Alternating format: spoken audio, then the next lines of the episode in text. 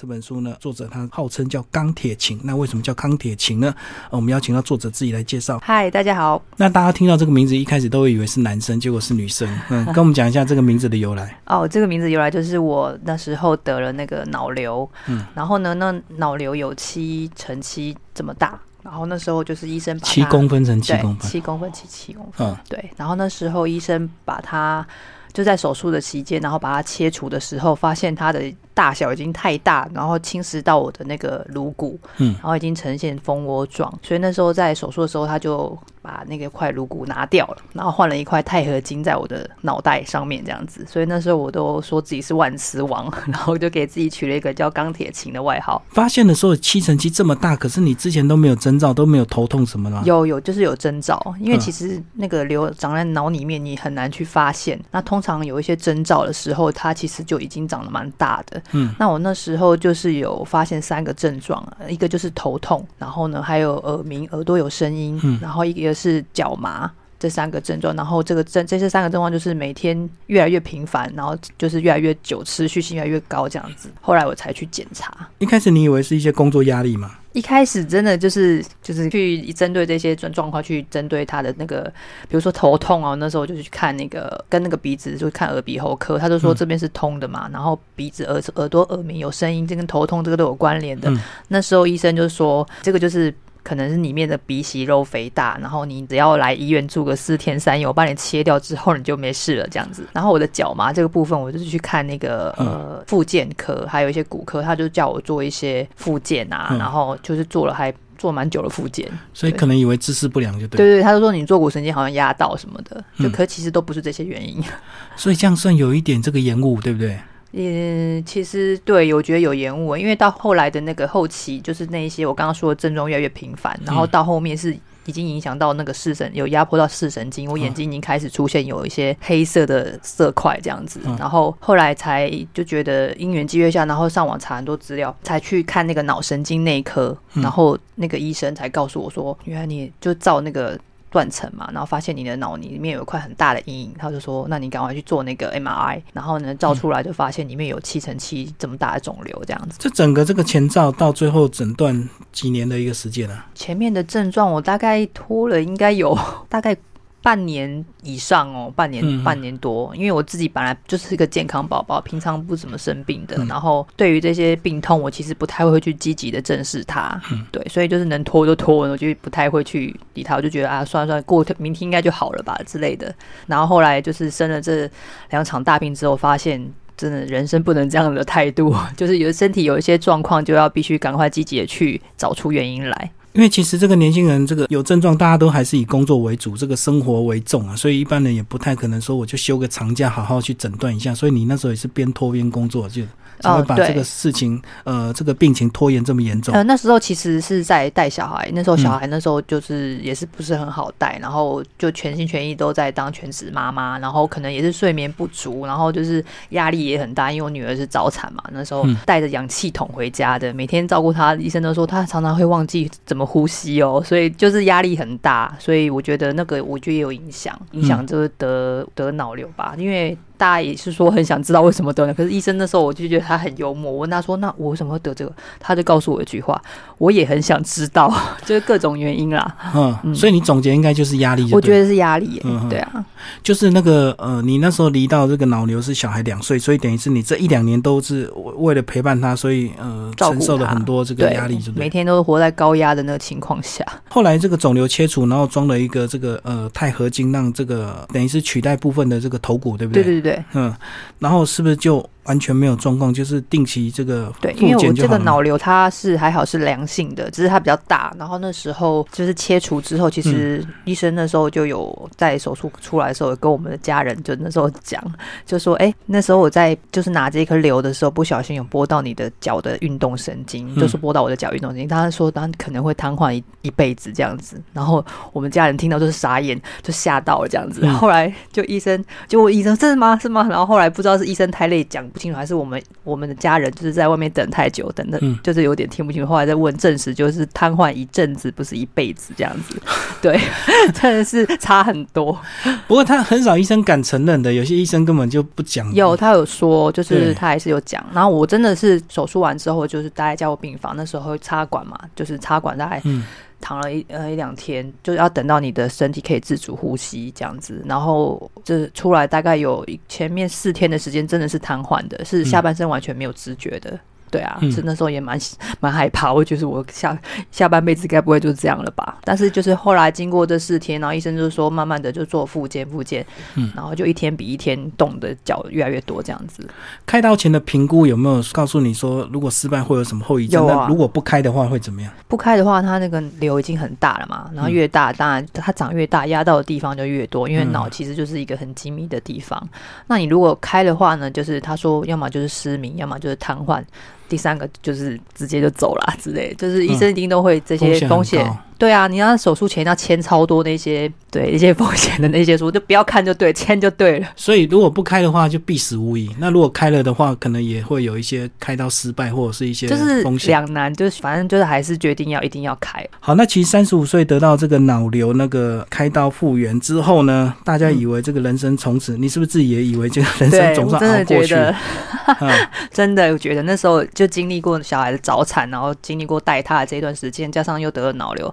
就把脑袋锯开这么大的一个手术，我想说，哎，头发那时候我我呃手术完之后还有做一个放射治疗，然后头上面就是要类似像那种呃放射治疗，就会不会让你头发上面的头发都掉光这样子。我那时候有一段时间都是戴着帽子出门，上面头顶是完全没有头发，很像儿童。然后呢，就在头发差不多长出来的时候，隔年就发现。就确诊乳癌这样子，就隔年三十六岁又得到乳癌这样子。对对，就是又在一个晴天霹雳。乳癌是怎么发现的？乳癌就是我那时候呃喂奶的时候，就是我有摸到自己的胸部有硬块，对，然后那时候因为有第一次的经验，所以就没有拖太久，就赶快去安排乳房外科去检查，就一检查就发现呃就是乳癌这样子。然后那时候是应该初期而已吧？初期，我那时候对是一期，嗯，对一期。但是一期跟四期其实有我做的也没有比较少，就是化疗那些也是照样都有做，就是要看每个那个癌别的那个属性也不一样，跟治疗的方式每个人是不同的。所以你一样是要做手术切除，然后化疗放疗吗？我没有放疗，因为我的那个淋巴是全切，所以我不用放疗。嗯嗯嗯。然后总共做了几次化疗？八次，八次化疗。全部这样时间多长？前后大概应该也是超过半年以上吧。对啊。所以这个从脑瘤到隔年得到乳癌，我相信你那时候心情一定是非常低落，对不对？你对非常。但是因为你的小孩还很小，变成你就一定要有非常坚强的一个求生意志，就为了小孩。对，因为我觉得妈妈就是有地表最强的韧性。你为了他，你就算再辛苦，真的当中在化疗的期间，我真的好几次想要放弃，因为那个身体承受的那个压力，跟你外在的那个改变，我自己很爱漂亮，嗯就是双重压力之下，你真的是很想要放弃，但是你真的是。转过头，跳脱到现实，你看到女儿那个脸，你就知道，真的自己就是要站起来。那时候他才两三岁，他知道。妈妈生病吗？他知道，其实他我女儿蛮早熟的，然后她其实那时候也很贴心。然后那时候就是因为我化疗的头发都掉光了嘛，就是光头，每天在家里就是像滩像一滩烂泥一样，然后一直时不时的喷吐。嗯，所以那女儿她很平常是都我一个人在照顾，然后整整天的时间是我陪着她。然后然后只是当时在化疗的时候，可能就比较没有办法可以陪她，她会自己。就说妈妈你在房间睡觉休息，那我自己去旁边玩这样子，我就觉得他很贴心，而且我常常就会照镜子，就是说妈妈好丑啊什么什么的，但是他很贴心的都会安慰我说不会啊，妈妈，我觉得你是全世界最漂亮的光头这样子，就觉得很感动。他有感受到那个危机跟这个恐惧吗？你的小孩，其实我没有跟他讲的那么让他有心理产生害怕，我只是跟他说妈妈生病，我不会让他意识到说，哎，妈妈好像会不在，我觉得这样会让他压力更大。我只是说妈妈生病，我要赶快治疗好他，要去医院，有时候要住院什么什么的，就是跟他说我要去医院治疗才能赶快回来陪你，因为就是生病要赶快把它处理好。但是我没有跟他说到说，哎，这个病可能会死亡这样子，我不想要给他有这么大压力。不过你自己嘴巴没有讲，但是你心里应该也有蛮多这种想法，对不对？对，就是会有超多小剧场的，很负面的那种想法。一定会，因为其实那个药物在你身上就是的清洗，加上你那个外表，你那个内外加工的那个压力，我觉得是很难去承受的。我觉得，嗯，那除了这个，你很怕这个没有办法陪伴小孩之外，你另外那时候还还有没有觉得人生有哪些遗憾？有没有所谓列一些清单这样子？就是如果说我病好了，我要赶快做这些事情。哦，我之前其实本来的那个个性就是比较。没有那么积极，就是会躲在舒适圈里面的那种想 的小屁孩想法，就是对啊。那是后来生了大病之后，就发现，哎，其实很多事情我本来原原本不敢做的，我现在就觉得说没关系，我就是要试试看，我就是要做，因为很多事情你去尝试，才知道你有没有那个潜力。有有没有办法去做嘛？对啊，所以就其实那时候要写书这件事情，我本来也不是很很想很想写，因为我本身就是我刚刚讲的这种个性，我不去不会愿意去尝试那种我没有尝试过的事情。嗯，对。但是后来我生了病之后，我就我觉得自己的身心灵都改变了，想法也改变了很多。我觉得很多事情你就是要去做。去尝试，你才自己有进步的空间嘛？对啊，所以我那时候就尝试要写书，加上就是接了很多的演讲。嗯，以前的我其实就是很不敢在多人面前拿麦克风说话，讲话都会一直结巴。嗯，对。但是那时候就是刚好有音乐机会下，有朋友就是介绍我说要不要去分享你的呃故事，去演讲给大家听这样子。然后我那时候就毫不考虑，我说好。我答应这样子，可是其实心里就觉得，我怎么会答应这样子？对，就是，可是也是一步一步这样慢慢一次两次三次越讲，我就觉得，哎，我其实可以这样子，所以我就觉得，嗯，人生就经过这个生病，然后可以把自己的生生理啊跟心理各方面，我觉得都变得不一样了。嗯嗯。然后还有以前我比较不敢，就是像我啊，我我以前到现在我没有什么出国的经验，就会有点是爱玩，但是我又有很害怕出国会有一种。不安全的那种感觉，然后现在我是觉得，其实我我之后我病好了之后，我又想要到处去出国旅游，去看看这世界这样子，嗯，就已经没有什么这个恐惧跟这个，对我觉得现在就是无无畏无所畏惧，什么事情我都敢尝试这样子。对啊，我知道这个每次这个。呃，人在健康的时候都会觉得时间不是那么宝贵，那一旦这个身体有状况之后，就会更加珍惜时间。对，嗯嗯，对，就是珍惜你现在的每一个时间，然后去做一些有意义的事情。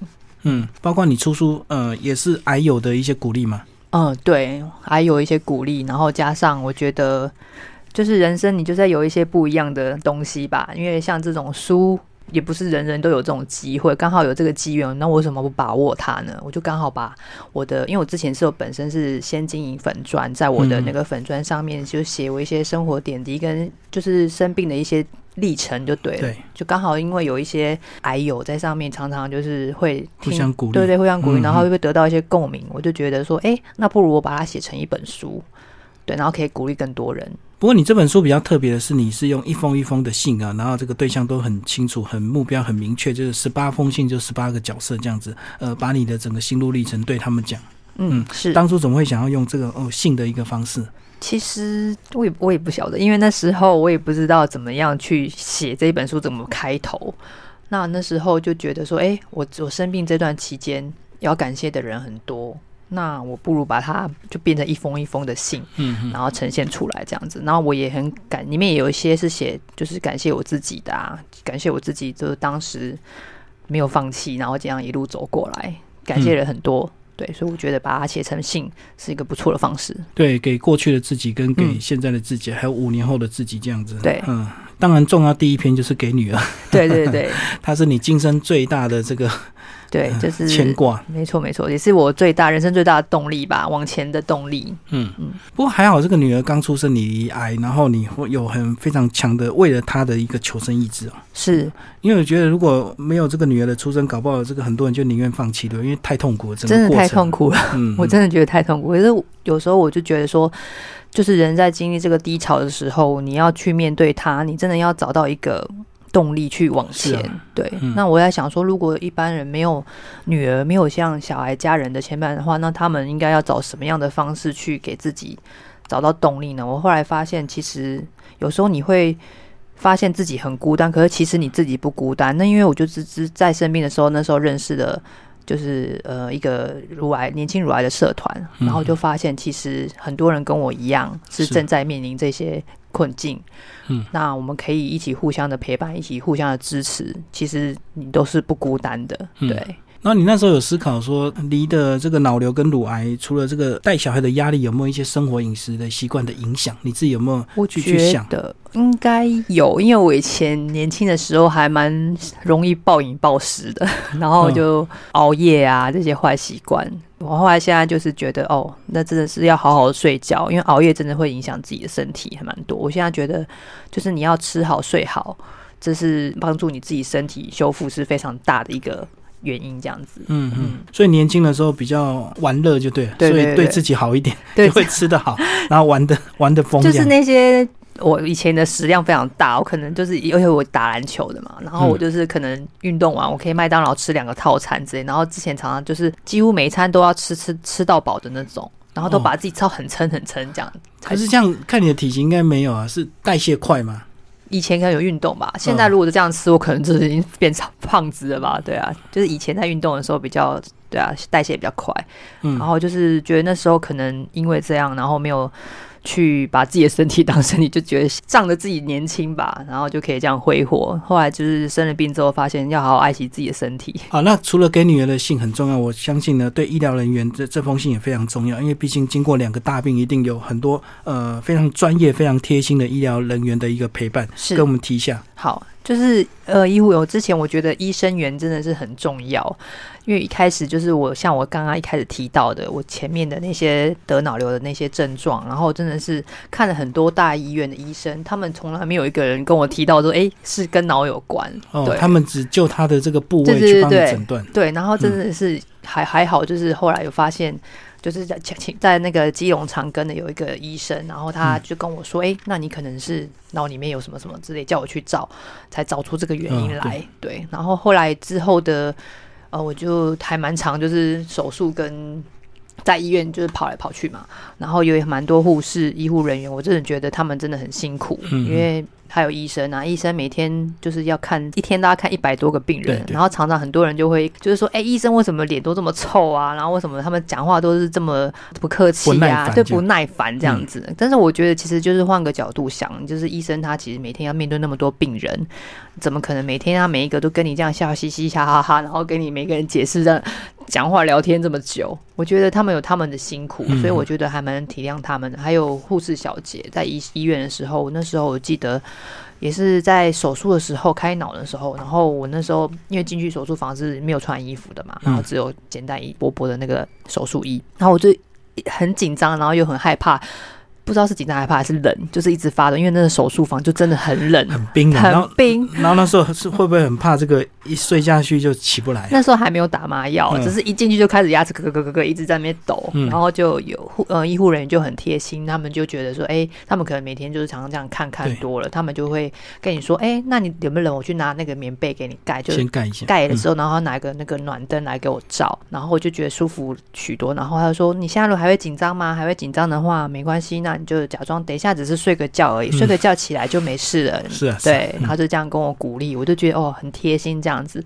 就觉得呃，其实每个工作都有每个工作的辛苦，我们只要互相体谅，你的心其实就会比较温暖。嗯，脑瘤就是在基隆长庚开的吗？哦，不是，脑瘤是在基隆长庚发现，但是因为其实那个脑瘤，其实那个医生也建议我去比较大间的医院，嗯，所以后来是去台大开。好，然后后来乳癌，乳癌也是在台大，嗯，对，都是在台大。所以你这样子两个大病，真的是一路这样的一个折磨。对啊，你现在人生有列多少清单是？等你身体健康更好一点之后，准备要做的，准备要做的，就像我刚刚说的旅游这件事吧。出国的，出国，我到现在我只有蜜月的时候，我跟我前夫在一起十一年，我只有蜜月的时候去过巴厘岛，就这样而已。我真的觉得，哇，我真的是太对不起自己。女生都会有很多姐妹她会约，会啊，因为我的以前的个性就是，我生活就是只有呃先生跟小孩，我就把我的所有的生活重心都放在他们身上。嗯嗯，其实没有太大，而且我前夫也没有。他也没有带我出去，哎，我也觉得很奇怪。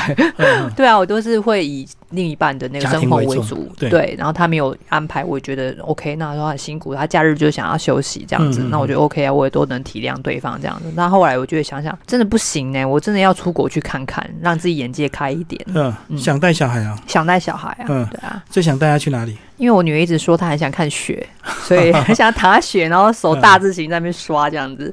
所以我等我之后就是有呃稳定工作，有赚一些钱，我一定要带她出国好好的玩。日本北海道吗？之类的，对，比较友善国家，小孩子先从比较难度比较低的先去。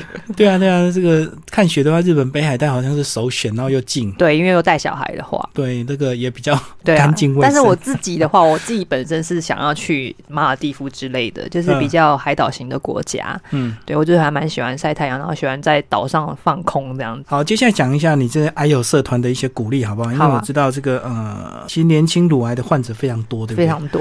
那平常也许你不会关注，可是当你这个自己变成他们那一圈的，你就发现很多人就会跳出来，就浮出来了，就原来大家都有共同的一个困难跟苦难。这样，我原本在得乳癌之前，其实根本不知道有这样的这么优质的社团，根本不知道你。该找谁帮忙？那时候就自己窝在家。那时候我真的觉得相见恨晚。但后来就是呃，化疗做完之后，在医院，然后就是还是要定期去追踪，然后去回去拿药打针嘛。然后就在那边认识了那个现在年轻乳癌最大社团的呃创办人，嗯，然后也是我现在的好朋友，米娜，对米娜，嗯，然后他就把我带入了社团。然后我就发现，哇，原来有这么好可以帮忙大家度过这个难关的社团，我真的一定要好好的推荐他。所以我自己又又多了一项使命，我只要像在粉粉砖呐，有一些朋友癌友，然后有一些低潮或什么，我都会请他来加入我们的社团。然后，因为我们社团里面有医生，然后有一些护理师，还有一些。反正一些专业人士跟一些呃走过来的，或者是正在抗癌中，就是各种阶段的姐妹都有，你就可以互相的分享自己的心路历程，或者是你在低潮的时候，你可以找人说说话什么，我觉得都是对他们是一个很大的鼓励，因为自己就是这样子被。帮忙到鼓励到，我觉得这是非常棒的一件事情，一定要传承下去。哦，你本来是一个窝在家里 自己疗伤、自己疗愈的人，对对对。但我觉得这样真的太辛苦了，因为自己疗伤跟你一大人一大堆人帮你一起疗伤，我觉得其实不太一样。我觉得还是。人多，可是不一定要看你自己舒服。有些人会觉得说不想被打扰或者什么的，就是看你自己舒服的程度。但我的个性，我可能觉得后来觉得还是要有朋友，有大家一起陪你走过，那个力量会更大。不过我相信这个离癌其实这个半年一年的这个治疗期不一定了，那其实每个人这个呃当下的状况都不一样，是，所以一开始可能会不想去面对人，对不对？对啊，会觉得自己很丑，掉头发这样。可是慢慢这个疗程告一个段落之后，总是要走出去，要恢复到本来的生活。我后来发现，那时候一开始也是因为头发没有头发这件事很丑，一直不敢出门。但是后来我发现有一件有一个东西叫做假发，非常的好用，对啊。然后就是那时候也是后来有买了一些比较。自然的假发，然后至少你在外面，你打扮化妆到外面，其实人家看不出来是病人。至少你在外面是可以享有正常人的那种眼光。但是你在家丑就在家丑就算了吧，我就觉得那时候是这样想的，至少不是一直这么丑。对啊，所以你还特地买假发，对啊，买好几顶。我那时候没有买好几顶啊，是有 大家有适合的，然后就是对啊，带买两顶而已。但是我有很多 I U，，就是买了很多顶，就是哎，觉得可以依照每天不一样的心情换不一样的假发，我觉得这样很棒啊，对啊，你不要就是觉得说，哎，生病就是一定要很丑，窝在家里这样子，病恹恹的，我觉得你还是还是可以漂漂亮亮的，对啊。你想回到职场吗？我想啊，对啊，我其实本来就是一直都是在职场工作，是因为有了小孩之后，然后真的就是把全心全意就把重心放在他身上，对啊，嗯好好的照顾他这样子。哦，就因为早产的关系，你就把工作辞掉，为了照顾他。对，那时候其实我还没在怀孕的时候，我的其实人生规划那时候是觉得说，哎，呃，生了之后我还要回回去职场，然后请保姆或者什么帮忙带这样子。可是后人算不如天算，因为他就是早产出来就比较难照顾，然后就觉得那我还是自己来照顾好了。那你现在自己的每天的时间怎么安排？哦，每天的时间我。就是呃，像我现在有接一些就演讲嘛，然后对之前的之前的工作，其实白天自己都在写书，因为其实本来就不是 走这一段，我觉得写书那段时间就花了我蛮久的时间，不习惯就不习惯，对啊，然后就人家可能很快的就写完，我可以一句话要想很久很久才写，所以我觉得这这本书真的是花了很多精力时间去写，那之后可能就会。安排自己上一些课程，还有运动啊，然后增强自己的一些免疫力，这是身体方面。然后心灵方面可能就会上一些对自己有帮助的课程吧，然后可以让自己成长一下。小孩应该也看到你这个康复，应该他心情也越来越开朗哦。从一开始他应该也是蛮。对，我觉得小孩子其实都是很天真的，对他们其实也没有想那么多，他们就是会看着你，随着你的心情、你的态度，然后去跟着你起伏。所以我尽量不要让我的女儿感受到我自己是很无助或者是很害怕的那种心情，我都是让她感觉到我自己是正面的，然后让她自己本身面对以后面对事情也是能够有这样的态度。嗯，你那时候有没有写一些信留给他未来看？写一些信，嗯，没有，我就写这本书，没有写这本书里面也是写信给他，对啊，嗯嗯，因为我知道这个呃，遇到这种这么突然的一个大事件，有些人就会开始去胡思乱想，然后可能就会预留一些东西给你，这个十岁的时候看，十五岁的时候没有，那时候就是很替我就说我绝对不可能会倒下，我不可能会走，我就是抱着这种信念下去，我觉得。不可能，我一定就是要撑下去，我一定要陪在你身边，所以我不会没有那时候没有想到这种想法，没有这样的想法。嗯，然后现在有几个月要回去回诊吗？我每个月都要回去回诊，然后还要打针。脑部跟胸部都要吗？没有，脑部的没有，脑脑部 OK 了。对，就定期追踪。然后那时候脚的那些后遗症也是因为后后面的运动加上一些附件，其实现在都已经康复的差不多了。那现在就是剩下呃乳癌这个后续的追踪跟吃药打针这样子。所以还要吃哪方面的药？呃，我因为我的呃乳癌是属于荷尔蒙类型的，所以就是还要吃荷尔蒙类的类型的药，抑制那个荷尔蒙，还有打针也是。然后会有后遗症吗？啊，打那个停经针跟吃会会有后后遗症，就是你的更年期会提早来。嗯，然后更年期的一些所有症状，你可能每个人不太一样啊，然后严重的程度也不太一样。但我现在已经有点慢慢习惯了，就觉得还好，那些就觉得没有什么。对啊，嗯，其实说像一般人正常人一样，我觉得我现在跟正常人，我搞不好比一般正常人还健康。是，对啊。有没有打算写第二本书？呃，其实有想过哎，但是要先看看第一本的那个大家反应怎么样。对，啊可是看你粉妆很热烈啊，应该是回应很好啊。对，反应热烈跟销售不一定成正比啊。对啊，因为 因为得乳癌其实。又得脑瘤的这种状况，其实真的很特别，真的是，所以所以算是比较简单讲，算比较衰吧。你对我自己真的觉得很衰，这不是比较而已，是很衰。对，但是我觉得那都过去了。现在的我，我觉得是人生最好的状态。我觉得那些都过去了，我们要往前看，向前看，以后的事情才是最重要的。你会觉得回头来想，这个反而三十几岁得到这个，反而让自己比较早面对什么身体健状况，至少还比较好一点。如果拖延的话，可能四五十岁抵抗力又更差，我真的觉得更严重。是，就是很多事情都是有一体两面，就是看你怎么想它，你怎么样去解读它。我真的是这样，像大哥这样讲的意思一样，我真的是很庆幸我这么早就发现这些病，然后积极的去治疗它。其实我后面的人生还很长，我还有很多事情、很多时间去可以去做该做的事情。然后都没有一些家族史吗？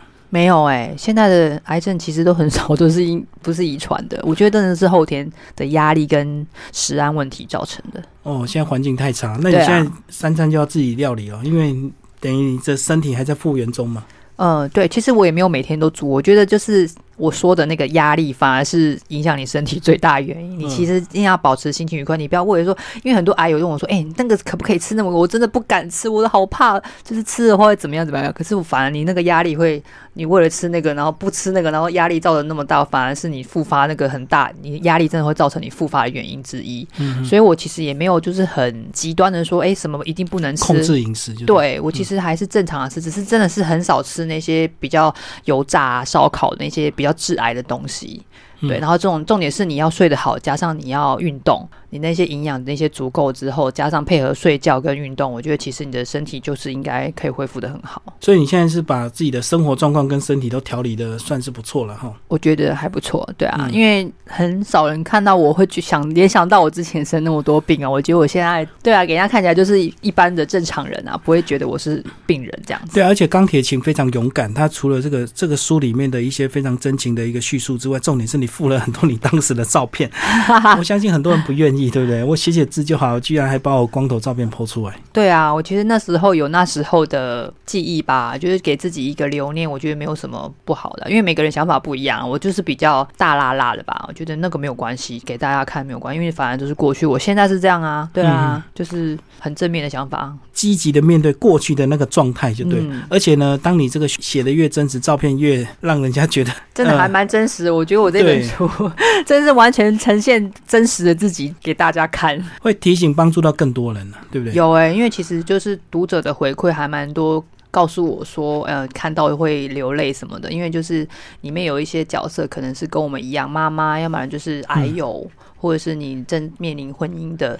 问题是之类的，然后真的是看到会有一些共鸣，那我也很感动。就是说，哎，还好有写这本书，然后他们都说这本书给他们帮助很大，就觉得很开心。